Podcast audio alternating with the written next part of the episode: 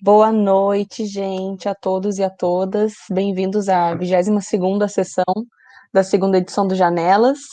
Eu sou a Catarina, sou graduanda em Filosofia e Licenciatura pela URGS e estou aqui para apresentar a live de hoje do eixo Filosofia e Cinema. A gente vai fazer uma leitura, né, uma análise. Gente, peraí. Eu tô com o YouTube aberto também. Perdão. Um, a gente vai fazer uma leitura, né, sobre uma análise sobre uma perspectiva filosófico-feminista do filme Garota Exemplar, né, do livro homônimo da Gillian Flynn, e foi dirigido pelo David Fincher em 2014, lançado em 2014. É, com muito prazer, na verdade, né, que eu introduzo as nossas convidadas de hoje. Ah, primeiramente a Milena, né, Milena Bravo, que é estudante da casa aqui, graduanda em licenciatura em filosofia também.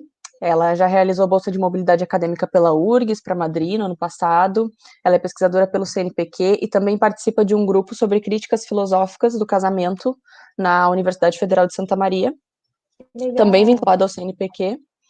É, tem seus focos de pesquisa em filosofia política, com ênfase em teoria crítica, filosofia da psicanálise, da linguagem e filosofia do feminismo. Uh, em segundo, a nossa convidada Jéssica Valmórbida, licenciada em Filosofia e bacharel em Ciências Sociais pela Unicamp, né, os dois pela Unicamp, no caso. É mestre em Filosofia pela USP e doutorando em Filosofia no programa de pós-graduação da URGS. Tem como interesses e objetos de estudo ética, teoria crítica e filosofia política, com ênfase em universalismo, feminismo e estudos de gênero. Essas são nossas convidadas. Estou muito feliz por, pela presença de vocês hoje. E dando início, né, aqui, uma breve apresentaçãozinha do que a gente vai tratar na live, enfim, uma sinopsezinha do filme. A gente vai se reunir hoje para analisar a nossa garota exemplar, a Amy, que é o típico retrato de esposa, filha e mulher perfeita. Ela é casada com o Nick Dune, e o relacionamento deles, ele reflete uma aparente felicidade, né, e contentamento. Até que no dia do quinto aniversário de casamento deles, ela desaparece, né, deixa uns vestígios aí meio trágicos para quem vê de primeira, e de algum modo, assim, é, o Nick se torna o principal suspeito do crime, tá? Principalmente pela notoriedade que ganha, né, o crime, enfim, é, o caso, né, no caso. E pela MC bem famosa, enfim, eles seriam um casal famoso. É, a pressão da polícia e o fuzuê da mídia fazem com que o retrato do que era um casamento pleno e feliz se desmantele aos poucos, levando a questionamentos que atormentam as concepções sobre quem Nick e Amy realmente são. É, como mencionado no resuminho, né, o próprio título do filme já coloca em questão o que, que é essa, o que, que a expressão do garoto exemplar significa, né? A partir daí eu quero passar a palavra para as meninas, para as nossas convidadas, trazerem à luz essas reflexões propostas pelo filme. Desmutei o microfone. Em primeiro lugar, queria dizer que é muito legal a iniciativa de vocês de fazer essa relação entre filosofia e o mundo da vida, né? Pensar a discussão do cinema, dos filmes à luz da filosofia. Eu acho que posso estar errada, né? Vocês me corrijam, mas às vezes eu tenho a impressão de que falta um pouco esse exercício da gente juntar a filosofia com o mundo, com o mundo da vida, né? E aí, parabéns pela iniciativa. Eu vi vocês falando que já é a 22 edição, muito legal. É, e além de tudo, eu acho que isso estimula um pouco aquilo que a gente pede, sobretudo sendo mulher, nos cursos de filosofia, né? Que é essa capacidade de devagar e de pensar de modo solto, de se permitir fazer reflexões que nem sempre são super fundamentadas, enfim. É, eu acho que isso estimula um exercício imaginativo que a gente não tem muito, né? E eu acho que é mais ou menos nessa linha que a gente vai seguir aqui. É, a princípio, o convite era estendido a Jade também, que participaria dessa live com a gente. Por motivos pessoais, ela não pôde vir, mas ela ajudou bastante a gente Verdade, perdão, esqueci de, de, mencionar ela também. Não tem, tem problema, a gente menciona aqui. Não tem que lembrar de tudo nessa vida também. É, e antes da gente aparecer aqui, a gente fez uma discussão prévia, que foi uma conversa super legal. Levantamos alguns tópicos, e eu acho que a gente pode começar exatamente pensando o título do livro, né?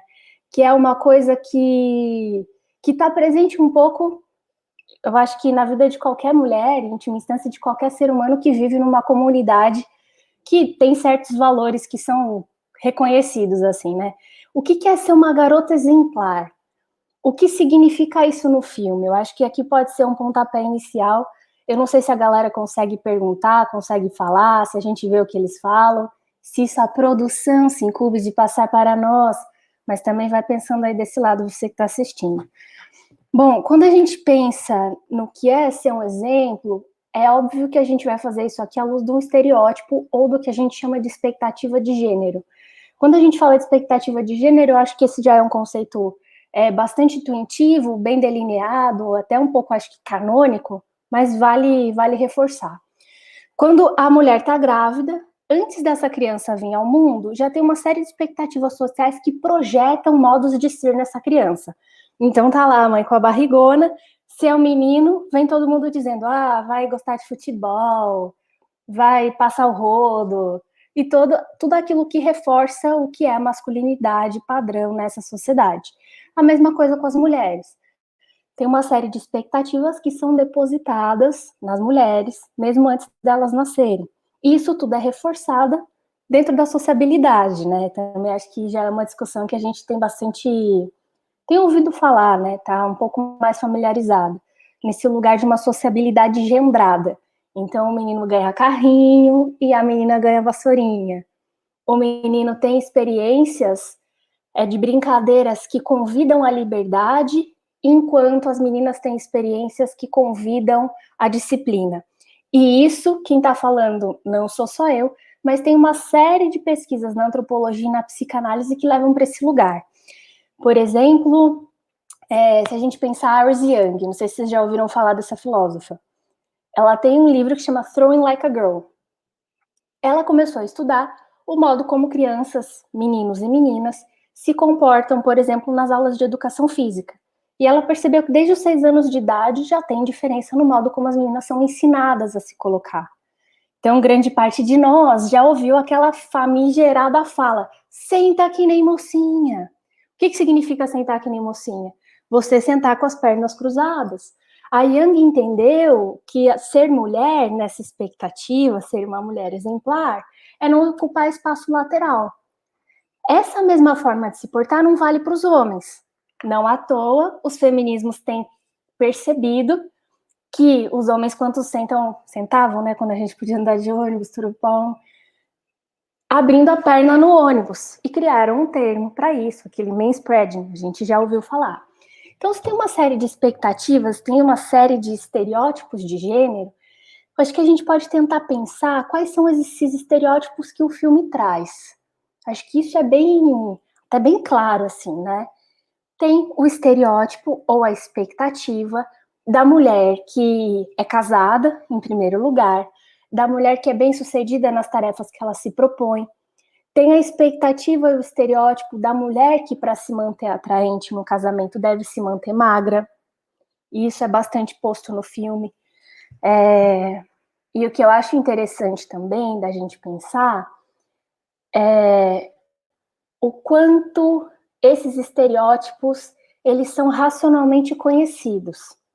A gente que estuda gênero, a gente que estuda feminismo, a gente que lê, que está acompanhando a mídia, que está acompanhando as redes sociais, sabe muito bem que existem uma série de padrões, expectativas e lugares de gêneros que são vendidos para a gente. E a gente consegue racionalmente entender que esses valores, que a gente inclusive percebe no filme, do casamento, da monogamia, da magreza, de ser uma mulher que se comporta bem para manter um casamento, eles de certo modo, são interessados. Interessados não para emancipação pessoal, mas, vamos dizer, para um interesse maior. A gente pode falar palavrinha sem cair no jargão ou não? Do capitalismo ou está proibido?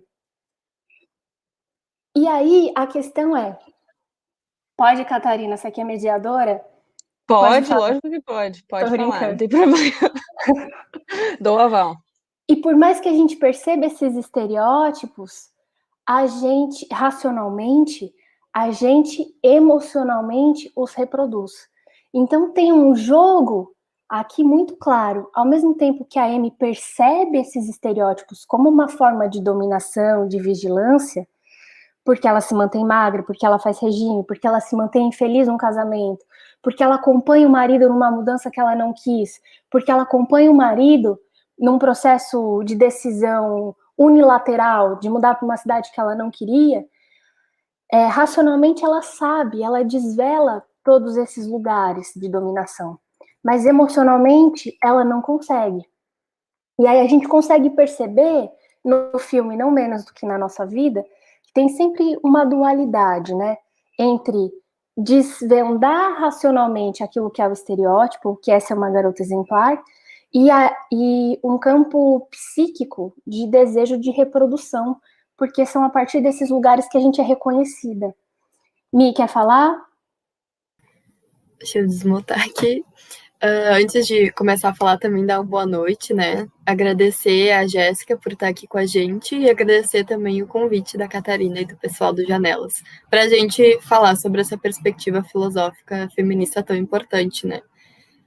Uh, eu queria falar também sobre isso que a, na esteira disso que a Jéssica está falando, é uma coisa que eu estava falando com a Catarina antes da gente iniciar, e é uma coisa que eu, a Jéssica e a Jade, a gente debateu e a gente, só debatendo, a gente se deu conta de que esse exemplo, uh, por exemplo, que é dado da garota exemplar, ou da filha exemplar, da esposa exemplar, da mãe exemplar, que é cultuado dentro da gente desde criança, como a Jéssica como a Jéssica estava falando, que a gente é ensinada a reproduzir esses padrões, aparece inclusive no modo como a gente julga a atriz, né, a personagem do filme quando a gente está olhando, porque a gente começa a pensar, nossa, mas ela é má, nossa, mas por que, que ela está fazendo isso? Por que, que ela age desse modo que não é como uma garota boa, né?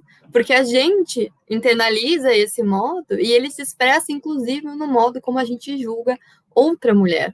Porque isso reflete o modo como a gente deveria agir também. Isso incomoda, porque isso quebra aquele padrão da mulher boa, da mulher como ela deve agir. Então, isso também é um exemplo que a gente mesmo, quando assiste o filme, se reflete, né? Eu acho que isso tem muito na esteira do que a Jéssica está falando até agora desse exemplo que é ensinado para a gente e que, mesmo que muitas vezes a gente perceba, ou principalmente quem estuda uh, uh, gênero, percebe, mesmo assim a gente que estuda começa a se refletir e a perceber esse lugar de, de reprodução de garota boa, porque a gente se incomoda em não ser representada como boa. Então tem aquele. Uma das perguntas que a gente se fez, inclusive, é se a gente pode falar que a Amy é feminista. né, Jéssica? Então eu queria te dar esse gancho para a gente começar a introduzir. Vixe, muita treta, vixe. Bom, para a gente dizer se a Amy é feminista, eu acho que a gente precisa empreender um esforço de tentar delinear, ainda que de uma maneira muito ampla, muito solta, o que, que a gente pode entender por feminismo. E eu não vou ficar nessa tarefa aqui sozinha, não. Pode tratar de ligar vocês duas microfones aí para a gente fazer isso coletivamente. Vamos lá. É... Bom, antes, eu acho que tem algumas camadas né, de, de definição ou tentativa de apontar certas orientações para o que é feminismo. Num primeiro momento, e eu acho que num senso mais comum, a ideia de feminismo é a tentativa de buscar uma igualdade de gênero. E por uhum. que, que eu estou dizendo que isso é uma ideia mais comum? Porque se a gente for pensar, se a gente entende que os homens estão em lugares de poder e que o feminismo é uma tentativa de buscar igualdade, a gente esquece de pensar não estou aqui falando, ó, oh, coitado, não é isso que eu estou dizendo, mas que as condições de vida dos homens também não são boas em sociedades uhum. que são estruturadas a partir de um regime político e econômico baseado na desigualdade. Se a gente olha para o modo como a sociedade capitalista está constituída, a gente vai ver que a opressão ela transcende a questão de gênero. Então, buscar a igualdade de gênero numa sociedade que existem outras formas estruturais de opressão, como gênero, é, como raça e classe, eu acho um pouco empobrecido. Então, uhum. talvez a gente pudesse pensar que o feminismo não só busca uma igualdade de gênero, mas que ele é um projeto de emancipação, como diz Angela Davis, para todos aqueles que são oprimidos e despossuídos. E aí isso exige, claro, que a gente fique atento a quais são essas estruturas de poder que atravessam todas as relações. E aí, numa abordagem um pouco mais interseccional, é, substancial, como a gente preferir, eu acho que o feminismo nos convida a entender que existem sujeitos cujos corpos de atividade, os modos de agir, de pensar, de se colocar, de se comunicar, são atravessados por forças que são externas a ele. Então, o feminismo, a meu ver, e aí vocês me ajudem a pensar, porque toda tentativa de definir também ela limita, né? É, é, um, é um lugar de pensar a emancipação dos sujeitos que historicamente foram marginalizados ou escanteados de lugares de fala, de possibilidade de autodeterminação. Se a gente pensar por aí, se a M é feminista ou não. Vou, quer, quer, vocês querem tentar falar um pouco o que vocês acham que é feminismo para depois eu fazer uma, um chute aqui, uma divagação? Eu, eu, ia nessa, eu ia nessa esteira que tu, que tu tá falando, então, porque recentemente eu li o livro da Bell, da Bell Hooks, Feminismo para Todo Mundo, e nele eu acho que ela dá uma definição ampla que é muito boa, que é o feminismo, ele é, como é que eu posso explicar? Ele é contra formas de opressão e dominação, seja elas quais forem. E não é só essa questão, muito como tu bem colocou, de igualdade de gênero. Ela é uma questão mais ampla, porque não adianta a gente querer essa igualdade enquanto a gente tem uma disputa inerente a todos, a, em outras camadas, que fazem com que a gente não consiga ter essa igualdade. E é por isso que seria essa luta contra a opressão e dominação de qualquer forma, tanto para homens quanto para mulheres. Né? Então, eu defini, definiria nessa esteira que tu falou, eu acrescentaria essa definição que eu acho que fica muito clara no livro da Bell Hooks, quem quiser ler, se chama o Feminismo é para todo mundo. E eu não estou sendo patrocinada pela Boa Não estou sendo. Norte. Gostaria. Catarina, quer, quer participar aí ou não? Eu, por enquanto, estou só ouvindo. Eu estou então, fazendo vamos lá. Uma, uma digestão do que está sendo falado por enquanto. Então, beleza. Se quiser, tá aberto. Eu acho que se a gente. E aí, uma das coisas que eu acho interessante da gente pensar o que é ser feminista é como essa ideia de colocar o masculino como padrão ela é improdutiva, né? Porque como se o homem. Não estou dizendo que o homem sofre, oh meu Deus, ele sofre também. Não tô. Vocês estão me entendendo, por favor, né? É, de colocar o sujeito masculino como padrão desconsidera as opressões pelas quais os próprios homens passam numa sociedade capitalista estruturada por relações de poder e desigualdade, etc. Então tá, então vamos lá. Se a gente definir aqui, a partir do que nós falamos de uma maneira bastante ampla e solta, que o feminismo é uma luta contra as formas de opressão, uma outra coisa que eu acho que a gente pode pensar, e é um termo bastante é, que teve em voga, que está na moda nos últimos tempos, é a ideia de empoderamento. Tomando de novo Angela Davis como exemplo, eu acho muito interessante quando ela, ela questiona o problema do empoderamento na, naquele livro Mulheres, Cultura e Política.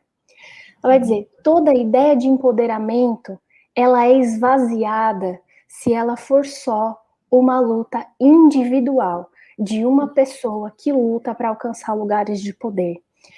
Quando a gente pensa em empoderamento, a gente tem que pensar num lugar de subida coletiva. É, se a gente pensa que o empoderamento é individual, a gente flerta com o feminismo liberal, entendido aqui o liberalismo na sua chave é, mais econômica e menos da tradição do liberalismo político, que vem do Rawls, desse lugar, de um feminismo neoliberal, que vende, por exemplo, mulheres de sucesso como a CEO do Facebook, a Sheryl Sandberg. tipo, seja empreendedora, seja dona do seu negócio, Santander, financia a sua empresa de bolos. Se a gente está falando de um, de um empreendedorismo ou de um empoderamento pessoal despolitizado, ele é um individualismo. Então, a meu ver, e aqui tô chutando, tá, galera? Opinião, estou aberta a mudar. Mas eu acho que a Amy não é feminista. Exatamente porque ela planeja toda uma série de ações de caráter individual. Mais especificamente, ela sofre uma violência que é uma violência de gênero estrutural, a meu ver, ela sofre uma violência, que é uma violência no nível micro, de ter uma traição numa sociedade cujo contrato de casamento é um contrato orientado para monogamia, mas o modo como ela responde a essa violência não é um modo politicamente engajado. Ela responde a essa violência arquitetando um plano individual que, em última instância, olha, você não tinha pensado, gerou um, um, um, deslocamento zero, né? Eu não sei, porque ela sai de um lugar que era um casamento ruim e ela volta. Depois de toda essa trajetória, ela escolhe voltar para esse casamento. Então, eu tenho a impressão de que não, não dá para a gente dizer que é uma personagem feminista, embora ela traga muito claramente uma série de questões que são, sim, pautas feministas. E aqui eu acho que também a gente volta para um lugar que a gente conversou na nossa primeira reunião. A gente tem uma tendência a fazer uma análise é, que dispensa a multiplicidade. E aí, de uhum. enquadrar toda a análise social das relações, das ações, e aqui do filme que a gente está fazendo, nesses lugares meio dicotômicos ou meio maniqueístas, tipo, ou é feminista uhum. ou não é ou é de direita, ou é de esquerda, ou, ou, enfim, ou, ou, né? Ou A ou B. E talvez a gente pudesse pensar um pouco, é feminista ou não é, mas pensar se tem elementos que contribuem para uma crítica feminista das relações, do casamento ou não. Mas antes de eu fazer essa mediação, eu quero que tu responda o que, que você acha, se é feminista ou não. Eu achei que tu falou perfeitamente. Uh, ela em si, porque como a gente definiu aqui, o feminismo não é para acabar com algo individual, ele é uma luta coletiva contra a opressão e dominação de todos, não só de um de um de uma pessoa individual. Então ela em si não pode ser dita como uma pessoa engajadamente uh, dentro do, do feminismo político, digamos assim. Mas, como tu disse, eu acho que ela traz pautas super importantes a gente pensar os papéis sociais em que a mulher uh, é oprimida e dominada. Então, por isso, a gente pode pensar o feminismo dentro desse filme. E eu acho que uma coisa que a gente falou e que tu falou que é importante, que não é só pensar em como o feminismo ou essas pautas que podem ser levantadas do filme uh, dentro do feminismo são, como é que eu posso dizer, geradas por ela, mas também por ele, porque essas várias relações atingem como o personagem do homem se comporta. Por exemplo, quando ele perde um emprego, né? E é ela quem precisa sustentar a casa. Como é que ele reage a isso? Ele reage sempre com violência contra ela e se vitimizando, porque agora ele está num papel de homem inferiorizado, porque ele não é mais o detentor de determinado poder econômico dentro de casa. E aí o que, que ele faz com isso, né? Ele vai atrás de uma mulher que não oprime ele, digamos assim, que é a aluna dele, e ele trai a mulher com ela, uma pessoa que ele considera inferior a ele diante do papel social que ele carregava. Então a gente percebe como esses padrões também oprimem o homem, né, dentro do filme. E como isso, né, que a gente estava falando de o feminismo ser para todos é importante e como a gente precisa, né, levantar isso como uma bandeira. E não achar que a gente veio aqui só para falar, ai, a coitadinha estava sofrendo, foi traída, não.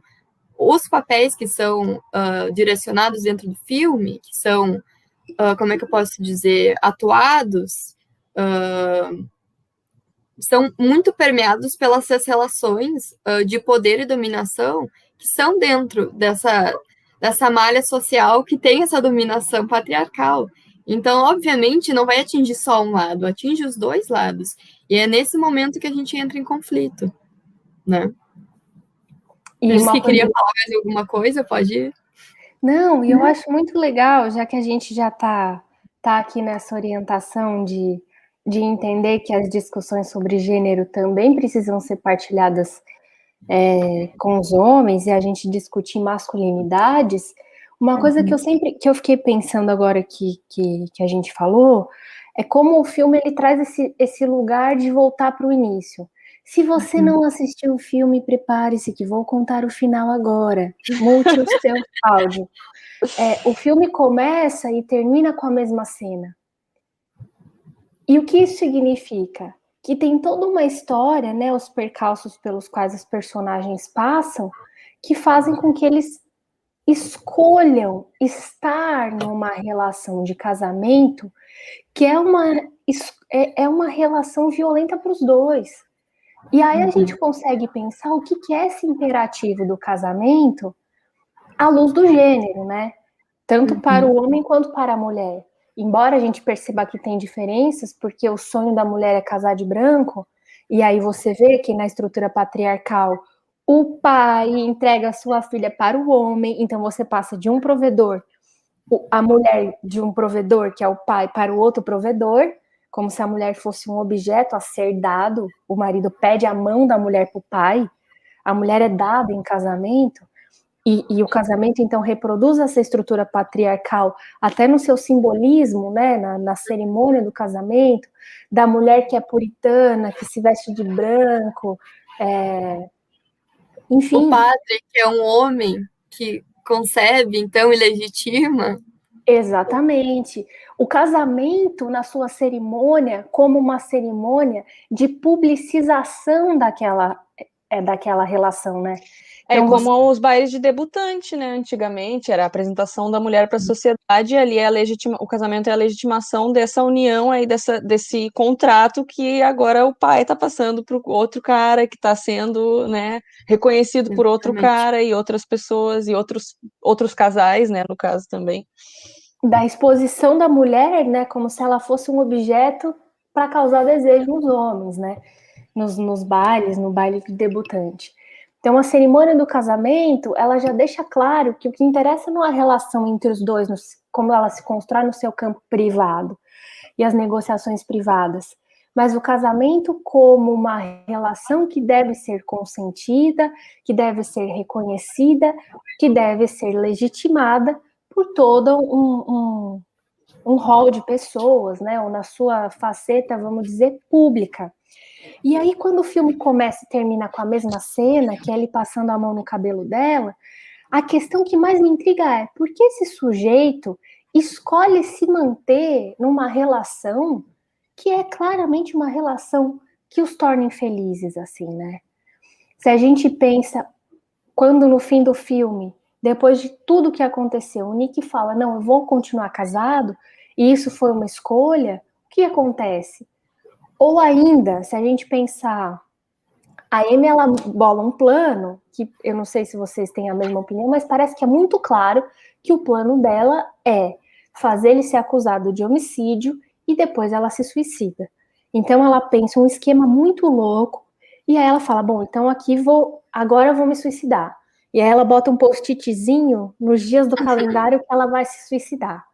E aí tem aquela cena maravilhosa, né? De, de, que a gente pode chamar de libertação, assim, embora num sentido bastante raso do que é a libertação, do liberdade, que ela tá no carro, ela armou tudo, ela deixou tudo para trás e ela tá no carro dirigindo. Jogando as canetas. Aí ela tá jogando as canetas cor-de-rosa, caneta de fruta. Comendo um hamburgão. Aí ela já, exato, ela pega um hamburgão e come, sem modos, sem ser uhum. algo que, que não tem caloria. E ela vai olhando para o lado e os carros que ela vê são de figuras femininas que de certo modo vão na contramão, assim, uma mulher que tem largadora, outra que tem um estilo meio pin-up, e ali ela vai viver a vida e depois disso ela vai adiando o dia de se matar. a tal ponto que ela desiste do seu plano. Então teve teve alguns pontos que foram de virada ou é, de viragem assim que levaram ela a mudar o seu plano inicial. Primeiro de se matar, segundo do ódio que ela sentia do marido. Quando o marido passa em rede nacional a reproduzir o que era a expectativa que ela tinha do que era um bom marido ou do próprio casamento, quando ele diz, eu falhei, eu sou homem, eu reconheço que eu traí a minha esposa, eu fiz dela uma pessoa é, pior, eu fui um cara desonesto, eu te amo, blá blá blá, volte para mim, aquilo gera um clique. E ela, de novo, ela vira o plano que ela tinha. Então, a gente percebe em dois momentos, né? No primeiro, ela muda de ideia quando ela experiencia uma sensação de liberdade. No segundo, ela muda de ideia quando ela retoma o ideal do que é o homem, do que é o casamento. E é... Mi, quer falar alguma coisa? quero, quero falar uh, dois pontos que, que tu falou que para mim são super importantes. Uh, essa questão do, do casamento, do contrato, a gente percebe desde o início que, na verdade, ele quer, né? Ele quer casar uh, e a parte contratante dele é uma garota exemplar.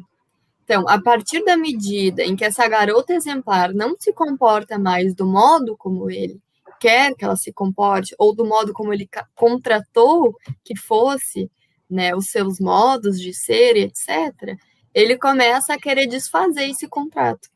Né? Então a gente precisa perceber isso. Ela não, não fez, não realizou esse contrato de casamento com uma idealização de quem ele era. Né? Ela já sabia como ele era. Agora, ele não, ele, realiza, ele realizou essa contratação a partir de uma idealização dela, e que era realizada, inclusive, pelos pais dela. Isso é uma coisa que é outro ponto que eu quero, que eu quero tocar. Isso que ela faz de todo esse plano, é uma análise que eu, a Jéssica e a Jade, a gente, a gente foi elaborando, né?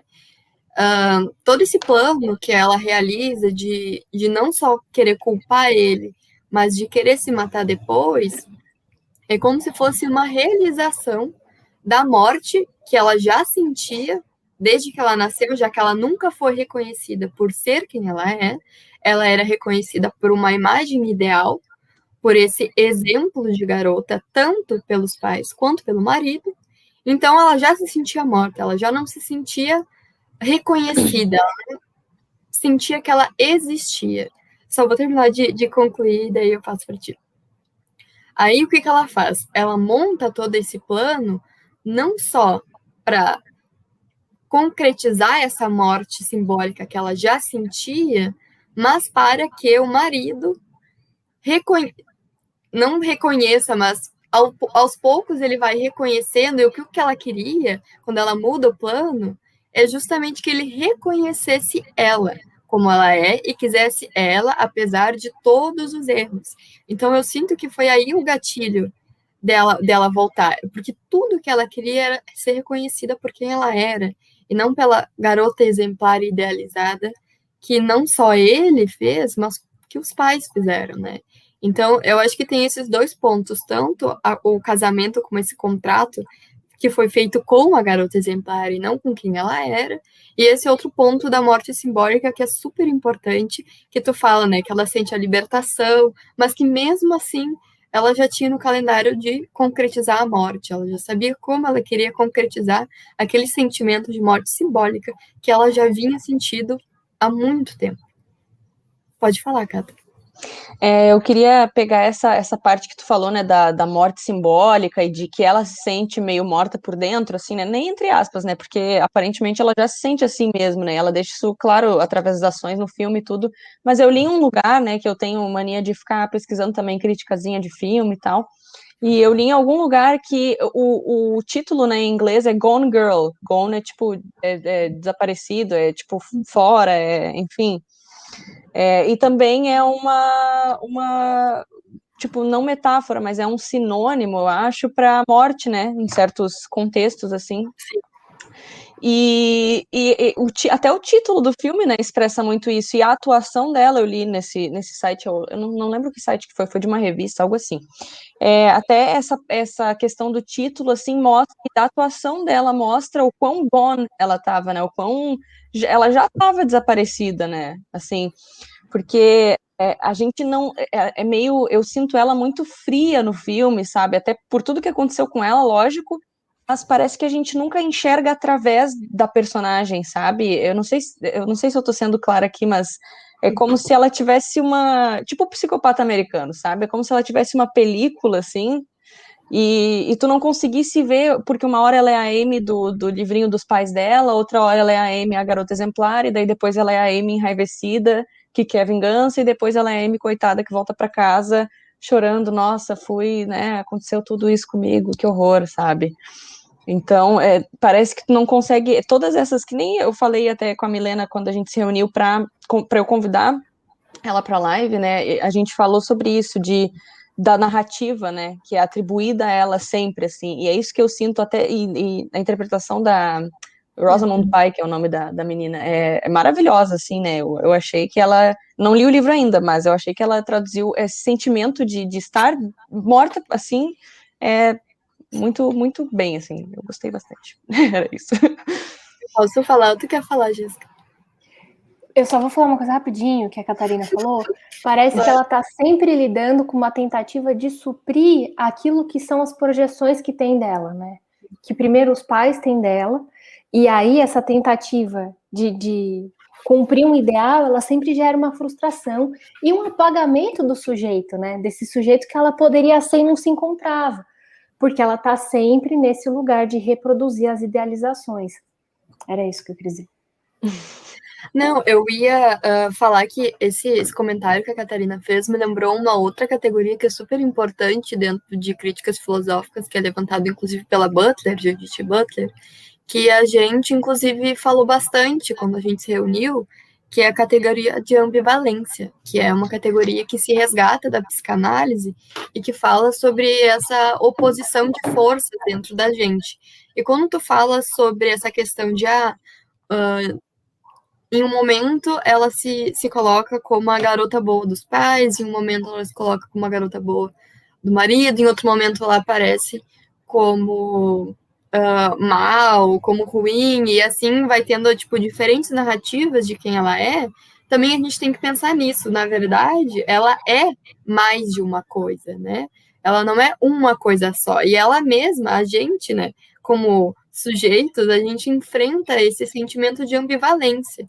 A gente não é só uh, uma coisa ruim, a gente não é só uma coisa boa. A gente é sempre essas coisas ou essas forças opostas uh, tentando, como que eu posso dizer, vencer uma outra, só que nenhuma vai vencer, porque a gente é essa ambivalência. A gente é o poder que, que é dominado e o poder que domina ao mesmo tempo. A gente não é uma coisa só. Então, eu acho que isso é uma, uma coisa importante da gente pensar também. Por mais que ela reproduza bastante os, o papel da garota exemplar, e quando ela é pega em cativeiro por aquele ex-namorado dela, e ela, digamos que ela é, ela estava já performando uh, quem ela se sente mais à vontade, né?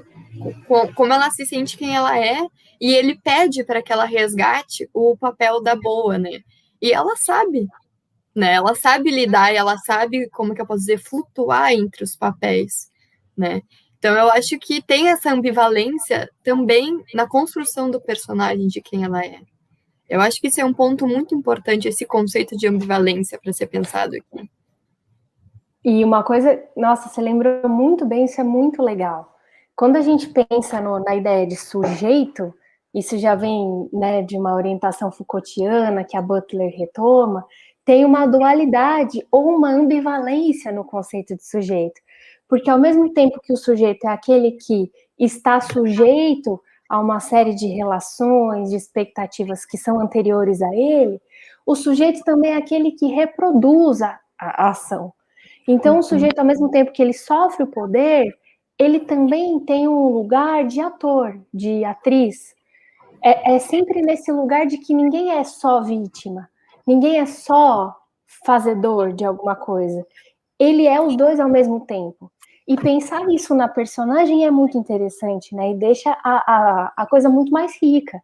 Porque ao mesmo tempo que ela é ela está sujeita às relações de poder que atravessam, ela também é sujeita das suas próprias ações, ela pensa criticamente as relações na qual ela está inserida, ela se distancia dessas relações do caldo de cultura que ela está, nesse distanciamento ela critica e pensa outras formas de se relacionar. E aí é muito interessante, muito, muito legal a gente pensar de novo esse embate que a Butler também traz à tona, né, no livro que chama A Vida Psíquica do Poder, entre o que é a razão e o que é a emoção, ou o que é esse desejo, essa pulsão inconsciente, vamos dizer assim, né?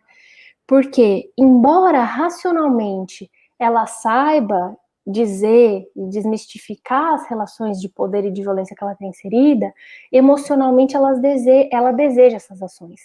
Uhum. E aí, transferindo né, do filme para o nosso campo individual, grande parte de nós, isso uma outra teórica, uma filósofa chama Amy Allen também fala, na conclusão de um livro que chama The Politics of Ourselves, ela estuda os diários, é muito interessante essa parte do livro.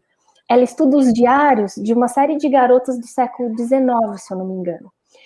E no século XIX, ela percebe que as garotas, quando elas falavam sobre si, quando elas criavam uma narrativa sobre a sua própria vida, aquilo que era o cerne, o eixo central da sua identidade ou da sua subjetividade, era a ideia de caráter. Quando ela faz o mesmo estudo com garotas no século XX, aquilo que é o central, é o tronco da definição do que é ser mulher, está muito menos ligado a essa instância moral, ética, psíquica, que é o caráter, mas muito mais ligada ao corpo. E aí Amy Allen começa a dizer: eu tenho uma série de estudantes que são é, especialistas, estudam gênero, estudam violência de gênero, dominam toda a teoria de gênero, mas fazem dieta para se manterem magras. E aí, isso eu acho o pulo do gato, assim, eu acho genial esse lugar. Como a gente sabe quais são as dominações, mas a gente reproduz. Porque tem um lugar de reconhecimento, segundo a Butler, segundo a Amy Allen, que é necessário. Então, ela vai dizer: os sujeitos preferem ser reconhecidos sob quaisquer termos, ainda que esses termos sejam de subjugação, do que não serem. Então, grande parte da vida, a Amy passa reproduzindo o que a Maisie M faria, o que a garota exemplar faria por mais que aquilo fosse uma violência para ela, e a gente vê isso sendo reproduzido o tempo inteiro, né? Quando ela tá lá no, na casa do lago, daquele é, rapaz com quem ela flertava, que flertava com ela, enfim, esqueci o nome dele. É, ele diz para ela: Eu sou apaixonado pela M, não essa M que você tá agora, sem tingir o cabelo, tingir o cabelo, é, que engordou, que se veste com roupa de lenhador, de pescador, sei lá o quê. Eu quero a outra M. E aí ela sabe que voltar a ser aquela M desejável, reconhecida, implica uma série de ações de vigilância do próprio corpo. Que ela já internalizou, porque ela emagrece, porque ela corta o cabelo, porque isso, porque assado. Então, eu acho que um desafio que, que o filme nos convida, né, não mesmo, não menos que os feminismos teórico e prático, é pensar como a subversão ou a contestação de gênero, ela não está só no domínio teórico, mas ela requer que a gente reoriente os próprios desejos, que a gente passe a desejar outras formas de reconhecimento que não essas que nos subordinam. E aí, como a gente faz isso, não é numa ação individual, mas é entendendo coletivamente como a gente gera outros lugares de reconhecimento. Falei para caralho, palestrinha. Não, capaz. Uh, eu acho, eu estava pensando aqui e essa questão do reconhecimento, né? Ela é outro outro ponto que é super levantado uh, tanto na teoria crítica que é o que a gente nós duas trabalhamos também a teoria crítica feminista é, é um conceito muito importante porque a gente precisa pensar que o reconhecimento ele ele não é a partir só de si ele é um reconhecimento que requer o outro. Então, a gente e os nossos desejos, eles não são modelados só por como a gente quer ser. Eles são modelados também por como o outro quer que a gente seja. E isso faz com que a gente entre uh, nessa dualidade, né? Uh, eu quero existir, mas quais são, né, as, como é que eu posso dizer? O que que requer para que eu exista socialmente, né? Não adianta só eu querer existir socialmente, eu preciso que o outro me reconheça como alguém existente. Então, tem essa questão. A Amy, ela sabe que enquanto ela persistir no papel da garota exemplar, ela vai ser alguém que existe, porque é esse papel que ela representa que é reconhecido socialmente como mulher e como mulher boa, principalmente. Então, eu acho que esse reconhecimento que tu está falando, que tu falou até agora, é super importante para a gente pensar isso, que é importante a gente ter em mente que o nosso desejo, como tu disse, é atrelado também ao outro e não só a gente, a gente não consegue ter um, um distanciamento total, digamos assim, do outro, porque a gente também é uh, sujeito, né? A gente se torna sujeito a partir do outro, então a gente nunca é só uma coisa, uma totalidade que a gente mesmo cria. A gente tem muito do outro também. Então, é importante que, como a Jéssica disse, a gente pense a, subver a subversão a partir não só do que a gente quer, mas de como as relações com o outro se estabelecem, né? Eu acho que isso é uma coisa importante e que talvez ela volte, né, para esse lugar justamente porque ela percebe que ela talvez passou a existir dentro da, daquela relação a partir do momento que ele disse aquelas palavras mágicas, digamos assim, mesmo ela sabendo que ele já sabia do plano todo dela, né?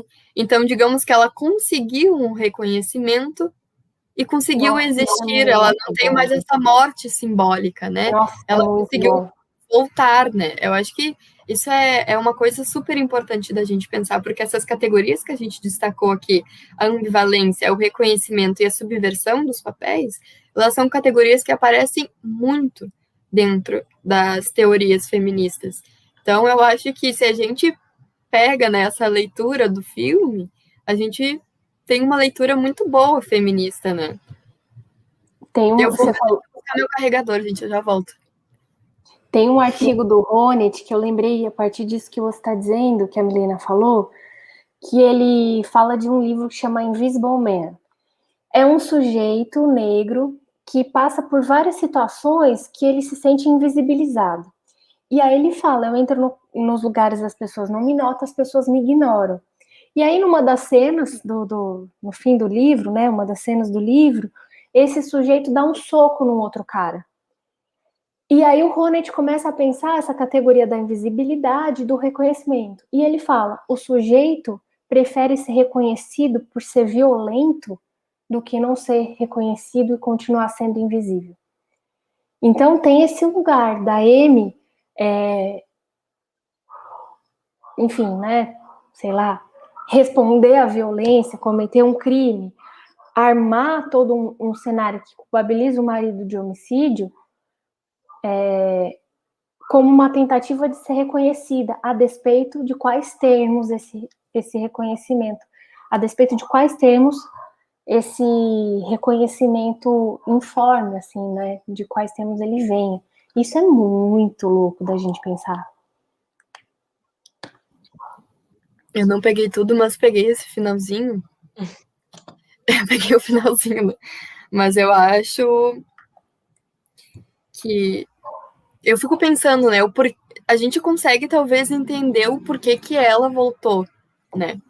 Mas como a Jéssica tinha falado antes, eu não, eu não consegui compreender no filme o porquê ele escolheu voltar. A minha única uh, hipótese seria porque ele resgatou um reconhecimento econômico de poder dentro da relação. Porque, querendo ou não, a partir de toda essa, digamos assim, uh, história que ela fez né, acontecer, ele, eles né, conseguiram resgatar um, um, suporte econômico que eles haviam perdido como casal, e também individualmente, porque ela também em determinado momento já era desempregada, né? Se eu, se eu, se eu, se eu me lembro. E aí os dois também, né? Tem isso. Então, para mim, ele voltou não só porque ele queria estar com ela, mas porque ela, com tudo isso, resgatou o poder econômico que ele tinha. Ele começou também a se sentir reconhecido a partir disso que é o papel do homem, que é o reconhecimento a partir do dinheiro, socialmente, né? Quero ver se o que, você, que vocês acham. Por que, que ele voltou? Você tem alguma ideia do porquê Nick permanece no casamento? Ligue 0800 Eu concordo com você, assim, eu tenho a impressão de que o que mantém é, é esse, esse retorno financeiro que eles têm, né? Como se toda essa história, essa construção midiática levasse eles para um lugar de, de conforto econômico. E aí a gente vê essas camadas se, se, se sobrepondo, né? vale mais o bem-estar econômico do que um bem-estar no campo afetivo sexual? Porque no filme fica muito claro que ele tá infeliz, que ele quer se separar. E aí tem o lance também da imagem, né, que ele falava. Ele fala: o que, que vão pensar de mim depois de tudo isso? Eu sou um marido que abandona. e aí, no fim do filme, ele anuncia publicamente que eles vão ser pais.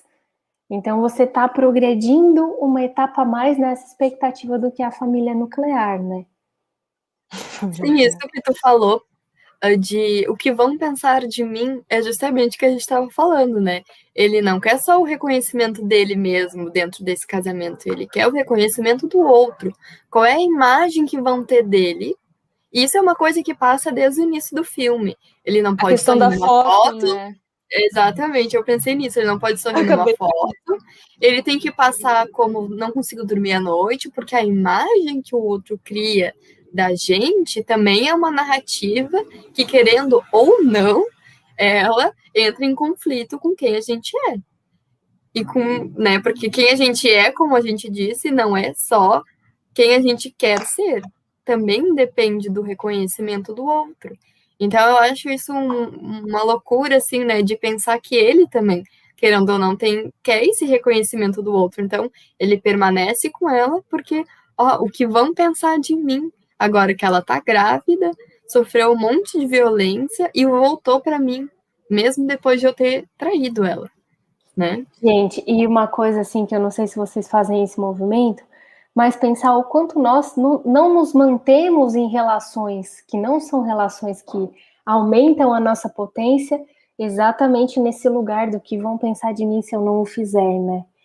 É, fazendo aqui um apelo para frases de efeito, tem uma frase do Rambo que eu acho muito pesada. Ele fala assim: por educação eu perdi a minha vida. E aí você fala, porra, quantas vezes eu não me mantenho em relações de trabalho, de, enfim, afetivas mesmo, porque tenho medo do que vai ser ou do que os outros vão pensar, né?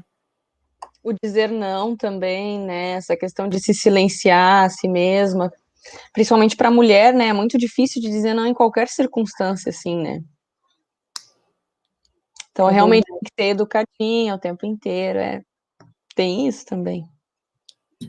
E não só um não, eu, eu, eu sinto uh, em algumas partes do filme de quando ele se sente, uh, digamos assim, inferiorizado dentro do papel masculino, que ele espera que ela se desculpe por estar num papel superior, né? E daí, querendo ou não, a gente, se a gente pensa em como a gente se comporta, a gente está sempre se desculpando por ter conseguido algo. A gente está sempre se desculpando por ter feito qualquer coisa. E, ok se desculpar por uma coisa que se fez errado. Agora, a mulher, ela tem esse ciclo de se desculpar, inclusive por coisas que ela conquistou, né? E ele parece que esperava que ela dissesse, ah, me desculpe por, ter, por estar nesse local de superioridade dentro dessa relação. Então tem toda, todo esse papel que é realmente, uh, como é que eu posso dizer, uh, performatizado pelos dois. O papel super masculino de eu, eu trair minha mulher com a, com a aluna mais nova, e ela, né, de ah, eu não posso discutir dentro da relação, porque senão o homem vai ficar triste, vai querer me trair. e toda, todo aquele discurso que a gente vê sendo reproduzido culturalmente, socialmente.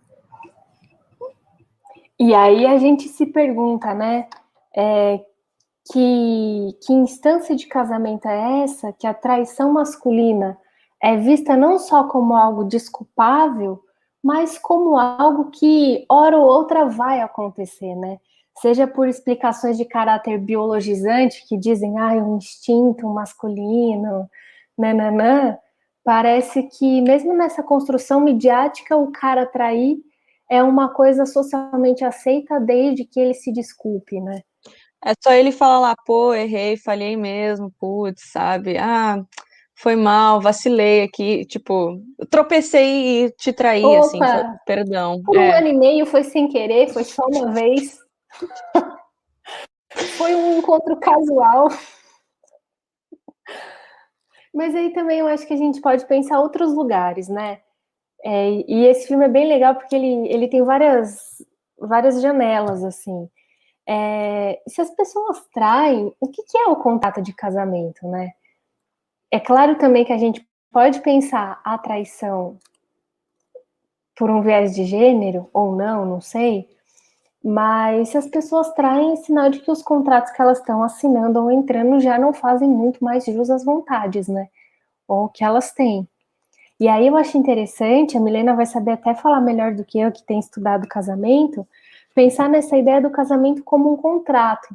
E aí pensar de novo esse viés econômico como algo que perpassa todas as relações, né? Não dá para a gente pensar só a relação de gênero, mas gênero, classe, raça como algo como categorias entrelaçadas, né? Por exemplo, a Nancy Fraser vai dizer num livro, num artigo de 2003, chama Mapeando a Imaginação Feminista. Fala, bom, numa sociedade patriarcal, que as mulheres eram postas como donas do lar, o cara saía para trabalhar e ele tinha que ter um salário de provedor, um salário que desse conta da manutenção da casa inteira. Quando as mulheres começam a entrar no mercado de trabalho, e aí a gente sabe, né, que esse convite do We Can Do It é um convite de uma sociedade que precisa de mão de obra a despeito do gênero, né, porque os homens saem para ir para a guerra, é, desse, desse lugar de tipo, as mulheres podem trabalhar, vamos lá, a inserção da mulher no mercado de trabalho, ela faz, e aí o capitalismo é esperto, com que os salários sejam reduzidos. Então você não tem dois salários que são bem pagos, porque são dois sujeitos que produzem. Se o homem não é só mais o único responsável pela manutenção da família, a gente precisa que duas pessoas que ganham mal casem para conseguir sustentar uma casa. E aí a gente começa a pensar quanto também as relações de casamento elas não caem num lugar de um acordo econômico. Além de uma estrutura social, moral, ética, se a gente pensar também um pouco no Foucault, na história da sexualidade, né, do casamento como uma forma de regulação biopolítica da natalidade, da mortalidade, da reposição da mão de obra, é, tem uma instância econômica hoje, né? Das pessoas se casarem porque ninguém paga um aluguel sozinho. Se você morar na Santa Cecília, em São Paulo, você mora três meses, paga um aluguel, vende um rim, vende o outro, morre porque não dá. A gente precisa morar com alguém. E nesse lugar da, do casamento, nesse lugar o casamento é posto de novo como um contrato de sobrevivência, e não de uma relação legal.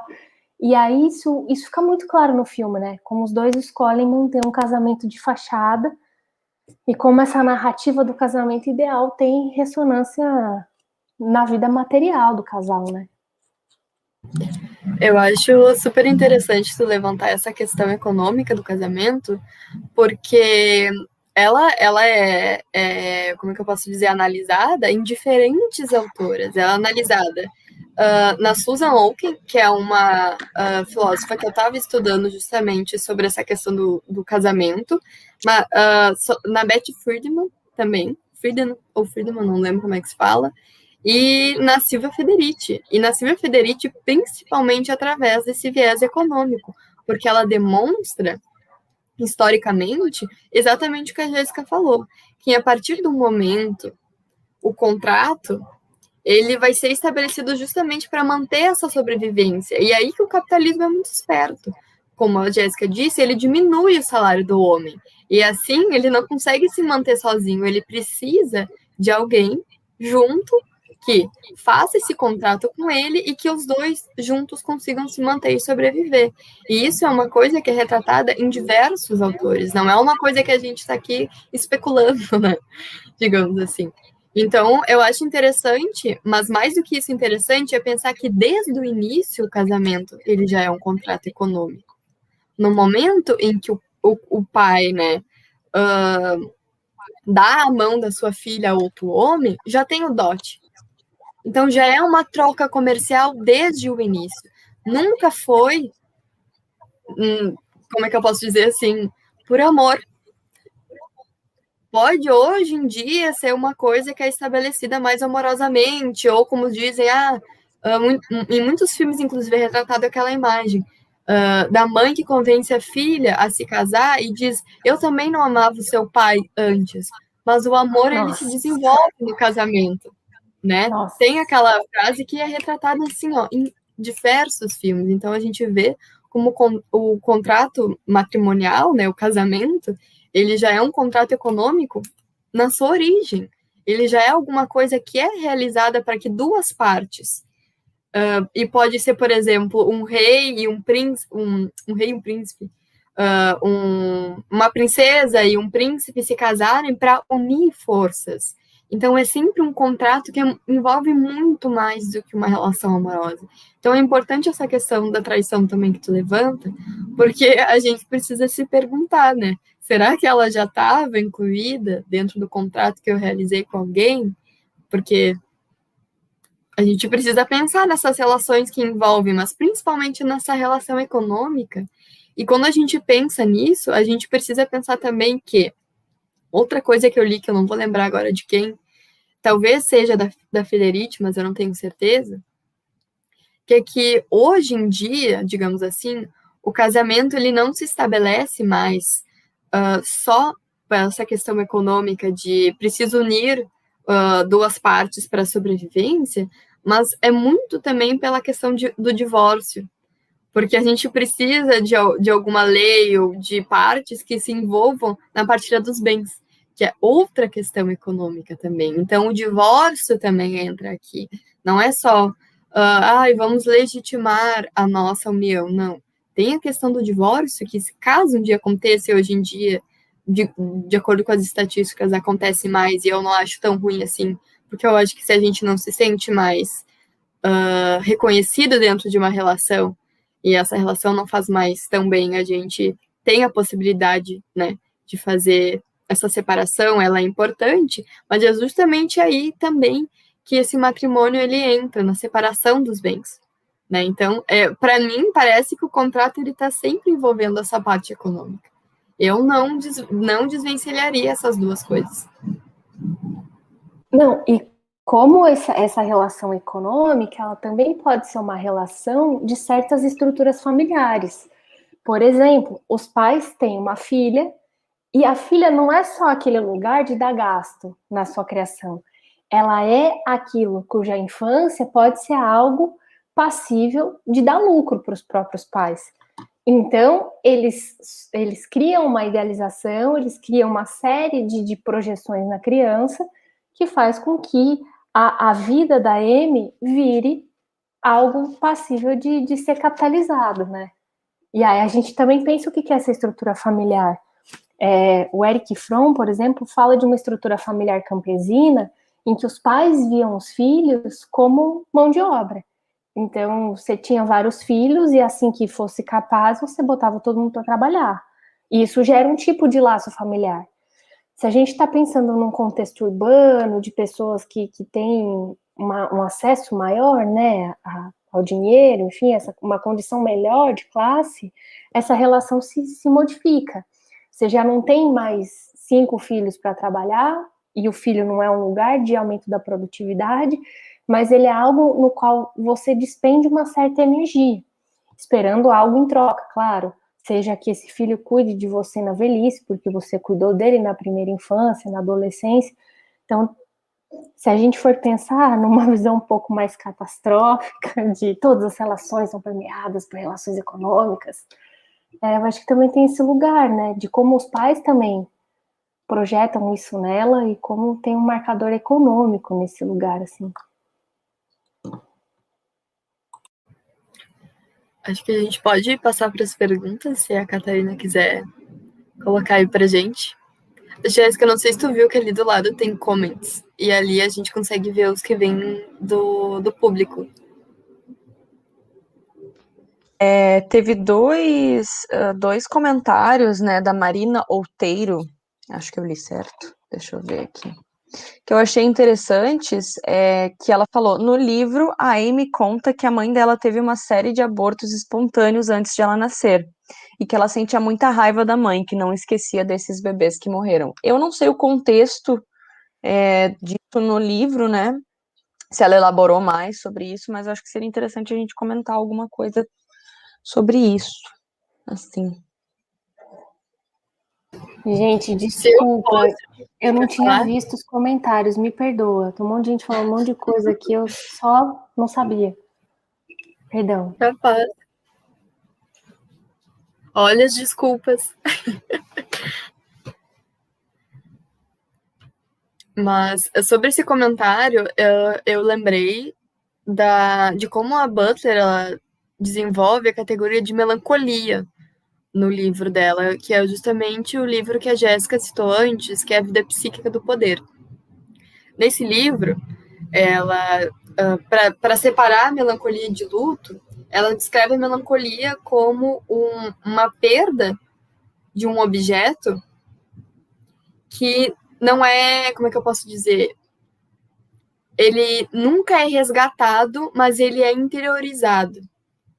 Tá? Então, a gente nunca vai conseguir repor aquele objeto perdido, e de certo modo, ele, essa perda, ela faz parte de quem a gente é e de como a gente se comporta. Mas não que a gente entenda o, o objeto ou não que a gente coloca nesse lugar, porque na maioria das vezes a gente tenta colocar o nosso eu no lugar desse objeto perdido, ou uma parte do nosso eu.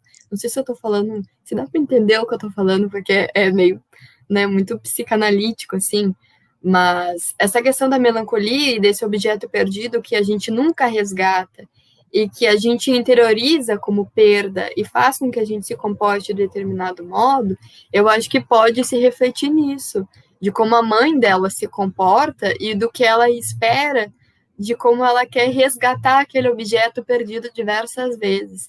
E por isso ela cria uma expectativa tão grande em cima da Amy, né? Eu tentaria responder desse modo, mas eu também não, não, não tenho tanta. Uh, como é que eu posso dizer? Não tenho tanta leitura de psicanálise também para descrever. O que eu sei a partir dessa leitura da Butler, mas eu iria em direção a isso, a compreender essa perda desse objeto que depois é colocado e, tem, e, e que é, como é que eu posso dizer? É, tem a tentativa de substituí-lo, mas que na verdade nunca vai, vai conseguir resgatar esse objeto perdido, né? Então, vai criando essa expectativa da, em cima da Amy, desses outros bebês que morreram e que a mãe dela, obviamente, não tem como resgatar. É, e a Butler, ela trata dessa, dessa questão da melancolia, é, lógico, ela deve atrelar o gênero, mas ela atrela isso principalmente à mulher. Como é que é isso? Eu, isso é uma dúvida minha já, né? Não tô nem falando nada, enfim. Eu quero saber mais sobre isso, porque pelo que tu tá falando, assim, né, isso é uma coisa que eu vejo muito, né, em mulheres, em personagens, eu até coloquei aqui no, no chat do, que esse conceito que tu falou me lembra muito a protagonista do Redoma de Vidro, da Silvia Plath, do livro, né, essa melancolia dela que ela sente, essa tristeza, enfim, eu quero saber, gostaria de, se tu puder comentar um pouco mais sobre isso. Eu li esse livro também, mas eu acho que, assim, é importante a gente compreender que a melancolia, ela está presente em todo mundo, principalmente desse modo como eu descrevi, desde a primeira infância, a gente uh, perde algumas coisas de que a gente considerava importante. Nessa questão de gênero, que é a questão que a Butter trabalha, ela fala que a gente, uh, por exemplo, tem a perda uh, desse objeto fálico que é retirado da gente a partir de um certo poder no sujeito, né? Porque a mulher tem essa perda e no homem tem, não tem essa perda específica, né, de poder que é a partir do, do, do objeto fálico. Vou falar assim para não falar outras palavras neste momento. E aí, digamos que todo, toda mulher tem isso a partir da nossa construção social. Então, a gente sempre tem uma perda de um objeto importante para a nossa constituição de si.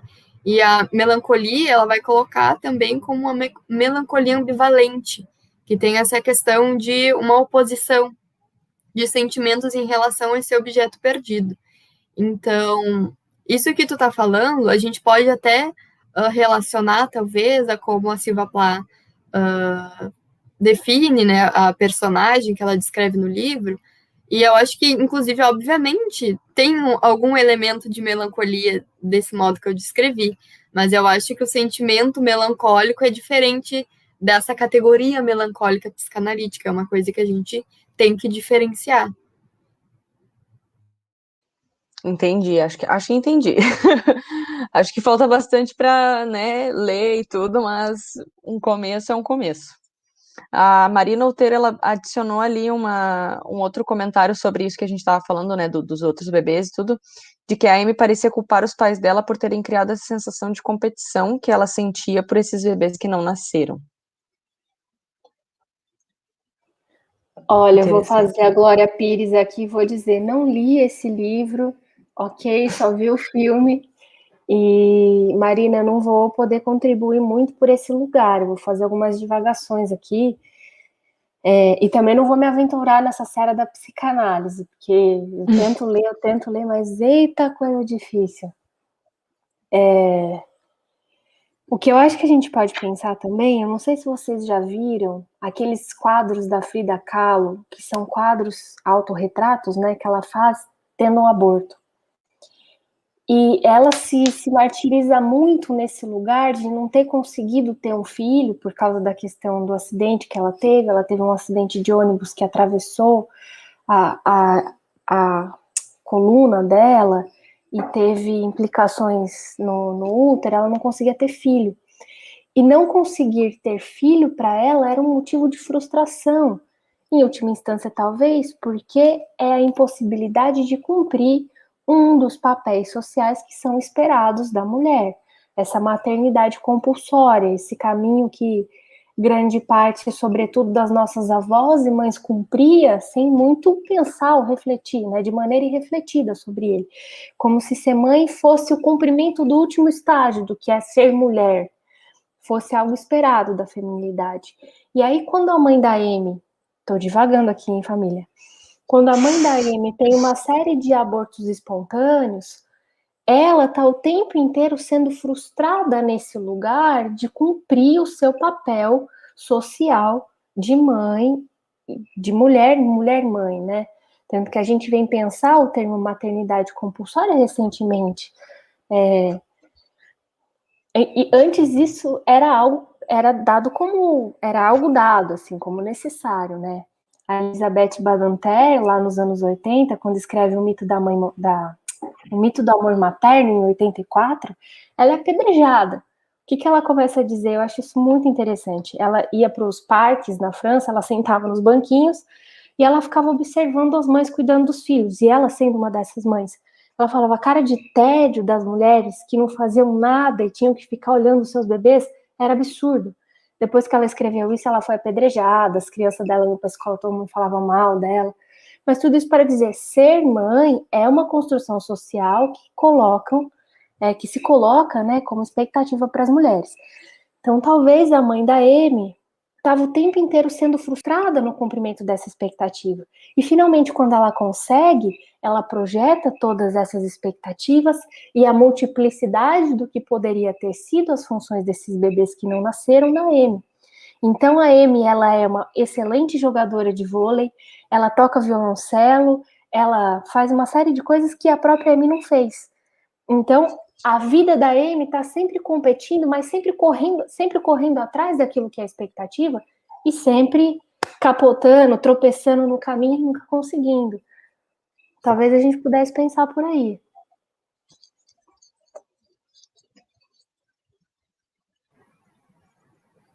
Eu também iria nessa esteira do que tu explicou, achei ótimo, Jéssica. Porque, e, e outra, uh, querendo ou não, a mãe dela também, a gente sabe que os pais, eles projetam certas expectativas nos filhos, né? A gente sabe, no caso.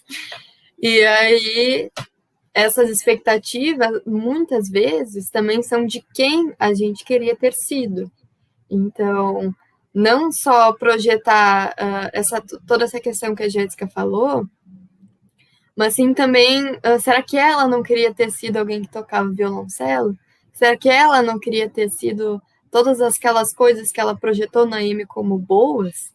Né? Então, eu acho que tem essa dupla perspectiva, né? Tanto de satisfazer essa, essa questão da maternidade, de ter vários filhos excelentes, e que toda essa multiplicidade, querendo ou não, foi em cima do, da filha única que nasceu depois desses uh, tantos abortos, né? Tanto como uma expectativa talvez frustrada que ela mesma teve na vida de certas atividades e que ela transfere para a filha para que a filha, então, seja reconhecida, ela, por assim dizer, reconhecida por ter a filha que tem. Né? Então, eu acho que tem, talvez, essa, essa duplicidade, né? Como se o filho ou a filha fosse um troféu, né? Ah, e o Eric Fromm fala isso também, que tem certas constituições familiares que veem o filho como alguém responsável por trazer a eles um prestígio que eles próprios não tiveram.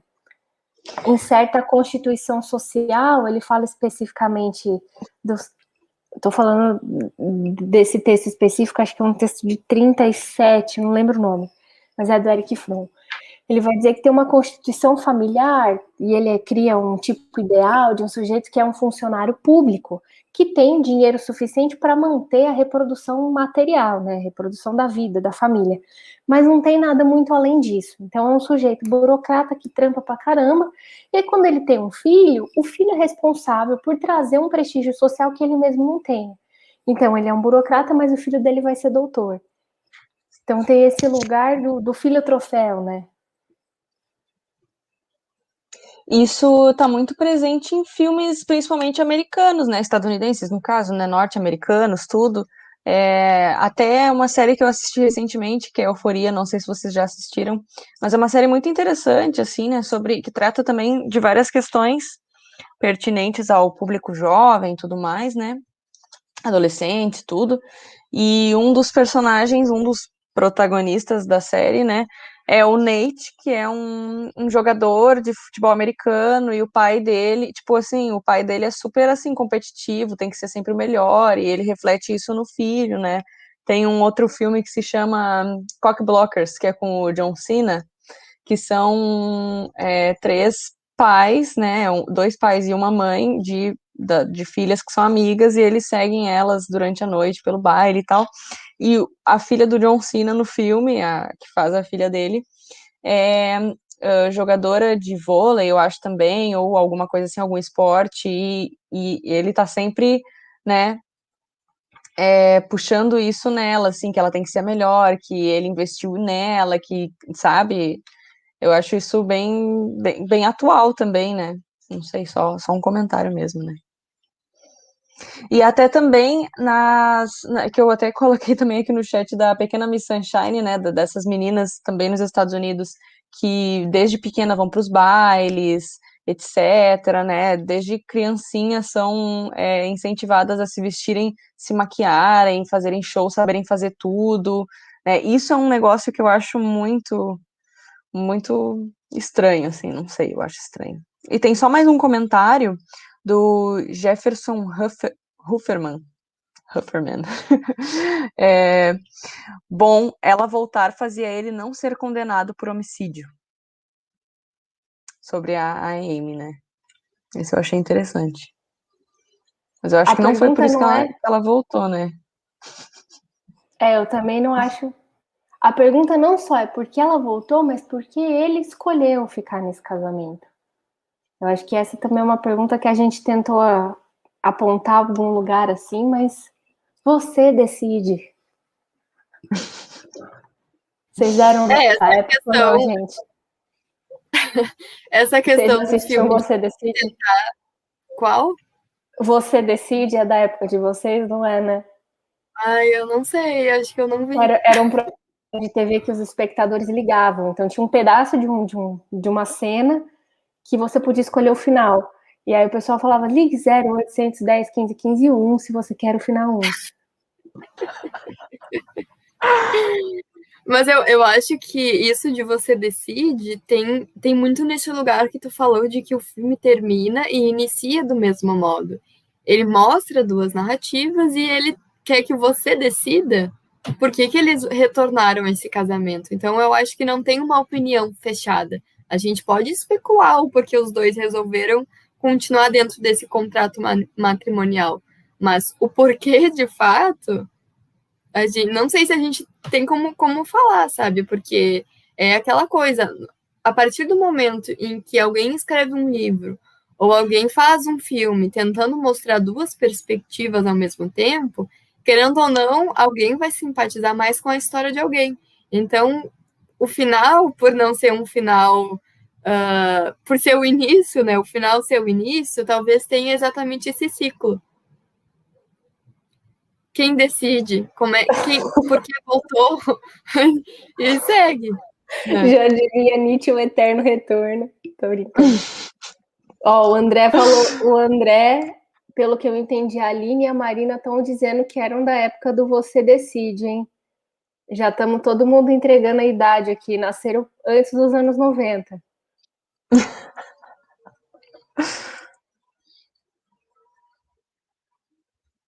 Então, gente, mais alguma questão aí? Se alguém quiser comentar alguma coisa, perguntar alguma coisa, ou não.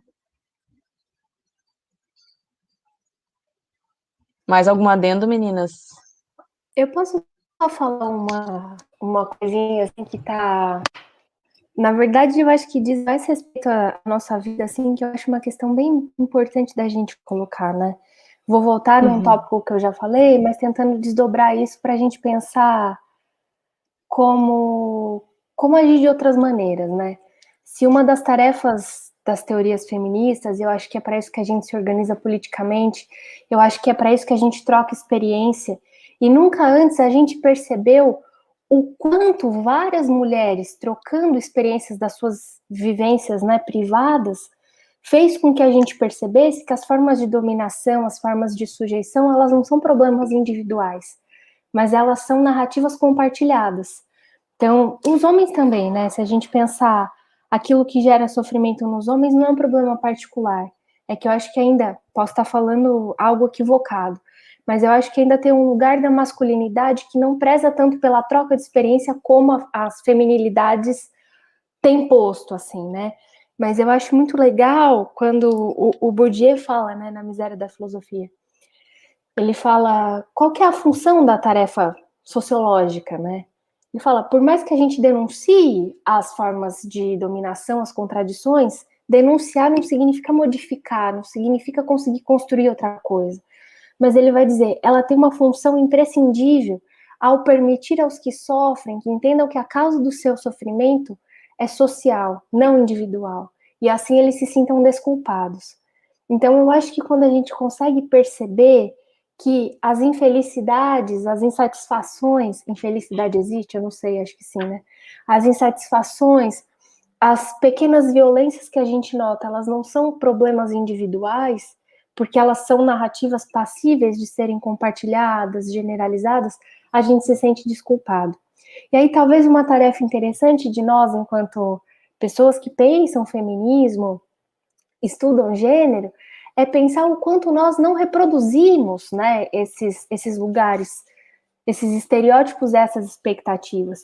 O quanto nós, por mais que estejamos é, numa graduação em filosofia, fazendo pesquisa em filosofia, ainda não conseguimos reorientar os nossos desejos para lugares que são de emancipação e não de subordinação. O quanto, vou dar um exemplo trivial, mas o quanto nós, assim como as mulheres, as meninas do diário que a Amy Allen cita, não vigiamos o corpo, não, não nos mantemos né, em dietas restritivas para ter um lugar do corpo padrão e não conseguimos desejar outras formas de reconhecimento. Então, eu acho que que o que está posto, né, a tarefa que a gente tem que pensar é como o feminismo pode gerar um outro tipo de desejo, pode gerar formas de reconhecimento que não sejam de subordinação. É, e, eu acho que aqui já até esgarçando um pouco, assim, forçando bem a barra, forçando bem a amizade, num recorte de classe muito marcado, e eu faço essa ressalva, estou frisando isso, eu acho que a quarentena nos convidou um pouco a repensar né, esses lugares, pelo menos da, das expectativas do, do, da vestimenta, da aparência. É, eu não sei vocês, mas calça jeans é algo que eu fico, pelo amor de Deus, primeiro que elas já nem me servem. Segundo que eu falo, como é que eu usava isso antes? Me aperta. É, talvez a gente pensar em outros lugares, assim, seja uma tarefa que fica, né? É, da gente questionar o porquê das nossas ações e procurar pensar qual é a orientação e se é possível ter outra dos nossos desejos. Eu acho que isso que tu, que tu falou agora sobre a gente pensar como as opressões e, as, e a dominação ela não é individual, mas ela é coletiva, ela me lembrou que hoje, inclusive, eu estava preparando uma aula que era para pensar sobre o conceito de, de liberdade coletiva.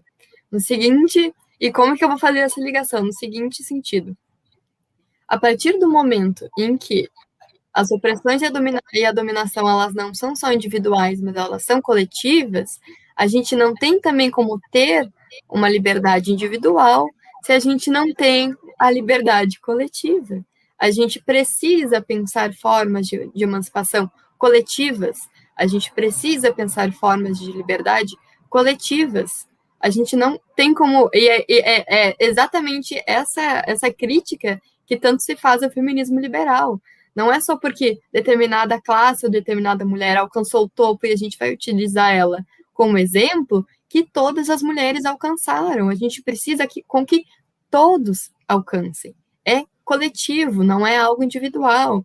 Então eu acho que é, isso que é exatamente isso que, que, que tu falou e que eu complemento a, a partir de, desse simples raciocínio de que a gente não vai alcançar nada individualmente, a gente precisa se engajar politicamente, e o feminismo nos mostra uma saída, ou pelo menos pretende nos demonstrar uma saída que a gente alcance a emancipação para todos, e não só individualmente, como outras teorias ou outras, outras outros pensamentos podem tentar desenvolver, né? Eu acho e que, que eu finalizo, não tenho mais o que falar.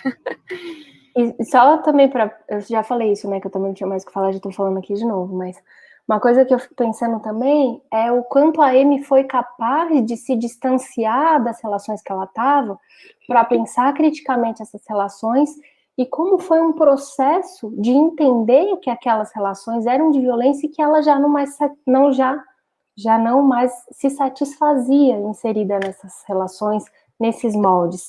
E aí o quanto a despeito do mérito sobre os meios pelos quais ela faz isso, porque os meios são condenáveis e não justificam os fins, mas que a gente também possa exercer nessa capacidade de refletir sobre as relações que a gente está e de pensar modos de ser outras, que sejam mais é, emancipadas, vamos dizer assim. Acho que era isso. Desirê também denunciou a idade, você decide. Linha Direta também era um programa que marcou a nossa geração. Se você assistia, você já não é mais milênio. Então, gente, eu acho que é mais ou menos isso, né? Acho que foi bem produtiva nossa live gerou bastante questionamentos aí sobre o filme, né? Porque eu acho que o nosso dever não era nem achar uma resposta, né, para questionamento de se a Amy era feminista ou etc, enfim, né, qual era o viés do filme, sei lá, enfim.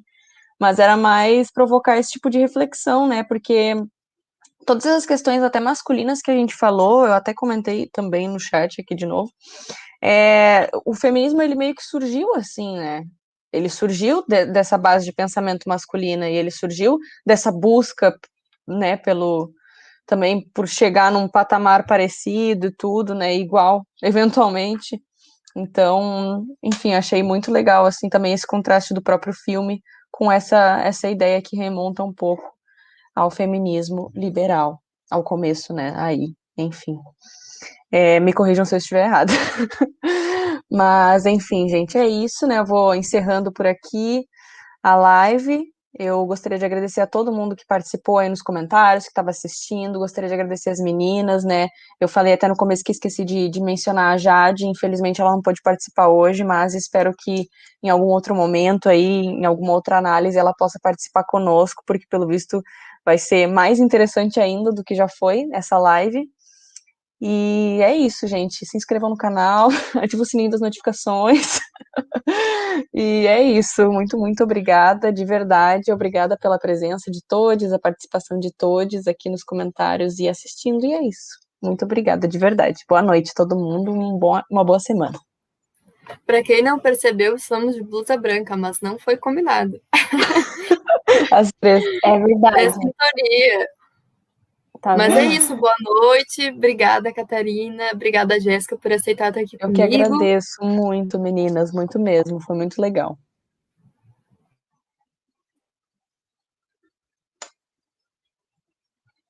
O projeto é muito